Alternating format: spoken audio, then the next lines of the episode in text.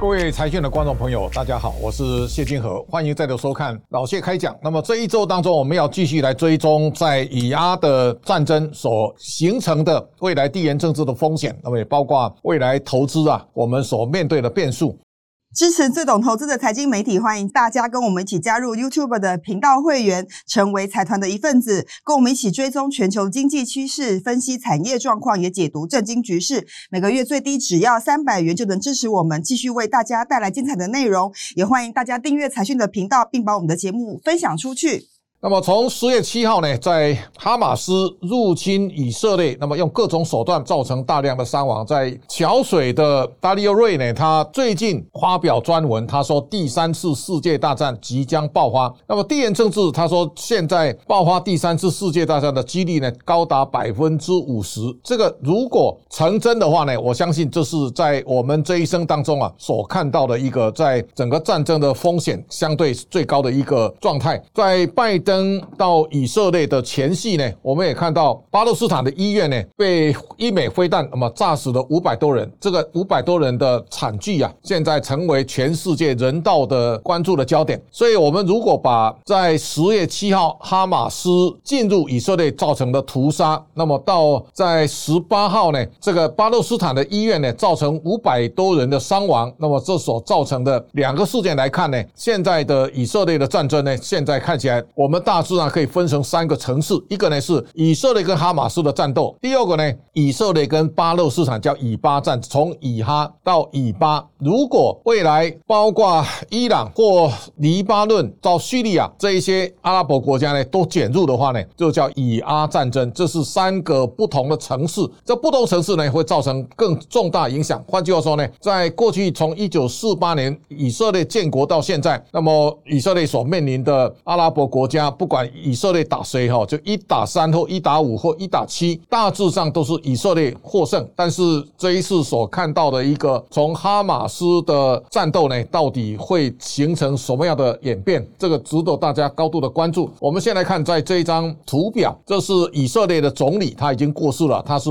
梅隆夫人哈。梅隆夫人在过世之前，他一向是以色列的铁娘子，那么他对巴勒斯坦是非常的强悍。那他也说过一句。名言，他说：“如果巴勒斯坦人呢放下武器，就会有和平；如果以色列放下武器呢，不会再有以色列。”那这个其实也给台湾非常大的启发。在这一次的以哈战争，大家要慢慢从这当中啊，感受到台湾所面临的威胁。如果你把梅隆夫人讲的这个话呢，如果中国放下武器会有和平，但如果台湾放下武器呢，不会再有台湾。这个是有相对异曲同工之妙。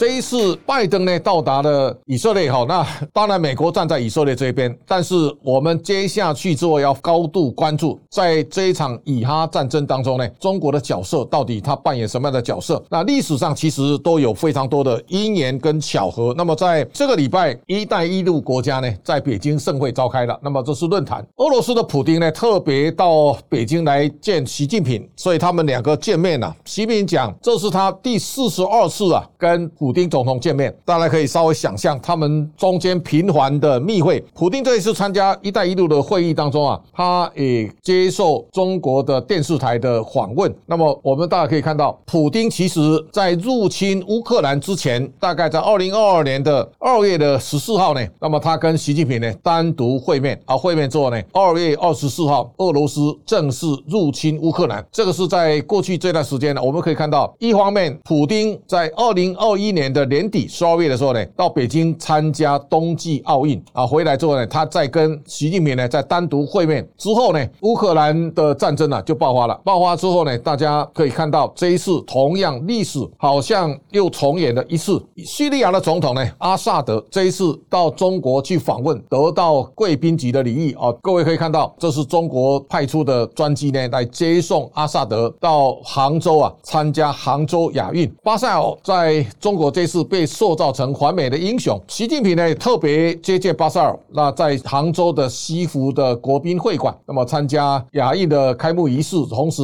习近平特别接见。但这当中非常值得注意的，那么为了欢迎巴塞尔的到访，习近平呢下令开灵隐寺的大门哦来迎接。这个在乾隆年间呢所留下的范例，就是在过去两百多年当中啊，灵隐寺的大门从来没有开过。过去美国总统来呢，他也没有高规格打开这个灵隐寺的大门。那这一次呢，是打开灵隐寺大门来接待叙利亚的总统，也给大家带来非常大的联想，因为这是两百多年的一个惯例。那大家也可以看到，在这个过程当中，中国的角色，阿塞德在回到叙利亚之后呢，哈马斯开始攻击以色列。那这个大概都相隔十天，这个十天呢，其实有非常大的异曲同工之妙。而在外电报道，他们也发现，在对以色列涉及的五千枚火箭当中，残留的这个印记啊，有中国的 mark 哦，所以这个时候，中国在哈马斯入侵以色列的角色也受到大家高度的关注。这一次拜登出访到以色列，那他其实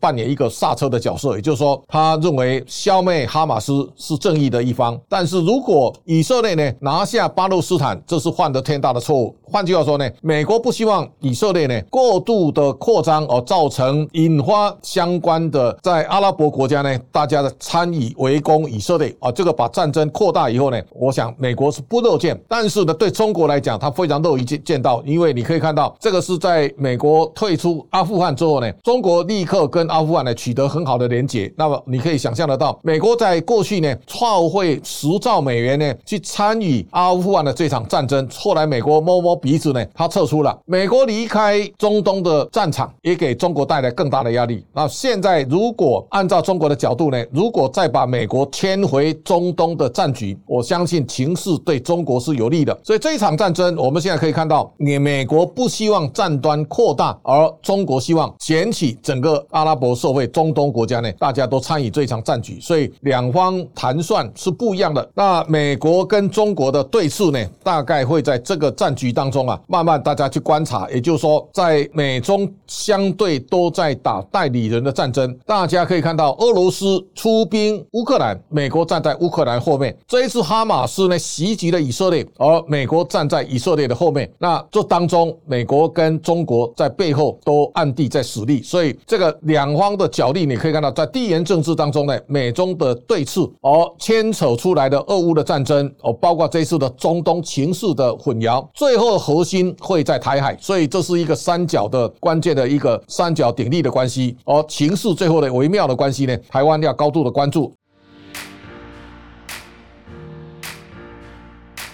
那为了要牵制中国的这个力道，那美国最近又再度祭出对 NVIDIA 的晶片的封锁，这也造成 AI 相关的公司啊股价全面的暴跌。所以你可以看到，在美国晶片法案的晶片令在祭出之后呢，A 股的跌势啊相对的显著。你看到立方数科啊，十八号呢大跌十三点九趴，而浪潮信息呢是跌停板跌十趴，银赛智联啊也跌了十趴，那宏博股份跌了九点九趴，紫光跌六点三趴，南启科技呢跌四趴。郭台铭的相关的上海的公司呢，工业互联跌到十六块的话，跌幅也是很惨重的。所以下一个晶片的角力呢，我相信会越演越烈，这是我们现在所要面对的。那国际形势在这样的一个推演当中，大家第一个看到，如果现在以哈战争升格到以巴战争，甚至到以阿战争三个层次在升高的时候呢，我相信地缘政治的压力会越来越大。所以美元如果压力升高，美元会走高，股市相对有压力。而另另外一个呢，现在的美国十年债啊到四点九亿了，这个一路往上走的过程，如果中东情势没有稳定下来，那么大致上呢，债券殖利率会随着油价的上涨，那么也造成现在的升息压力呢会逐渐的增加。这个增加，我相信在地缘政治当中啊，它会带来更大的压力。这是我们在最近一段时间看到台股一方面呢，AI 股相对回档，指数压力相对是大的。那我们也看到未来影响世界经济当中啊，中国的股市啊不断的在下。下跌哦，不断的破底。现在中国证监会用尽各种手段，那么现在开始来救市。第一个呢，投资者在融券卖出的时候呢，融券保证金啊，从五十趴呢拉高到百分之八十。另外，上市所配售的股份呢，它的禁售期间呢，投资方跟关联方呢不得融券卖出这个股票。第三个呢，发售股份的公司的高管跟核心成员参与战略配售计划的相关的得到的股票呢，在这一段时间不可借券卖出哈。那再来 IPO 五日交易内呢，单日最多可向借券的这个，现在也开始有很多的限制。另外，它开放更多的外资的松绑，所以我们大家可以看到，现在中国的救市啊，有各种不同的方案。啊这个方案出来之后呢，大概外资现在要让他们增持 A 股。另外呢，他也透露中国明确禁止这个本地的投资者开立离岸交易账户，所以这个救市啊，又各种手段都不断的涌现，但是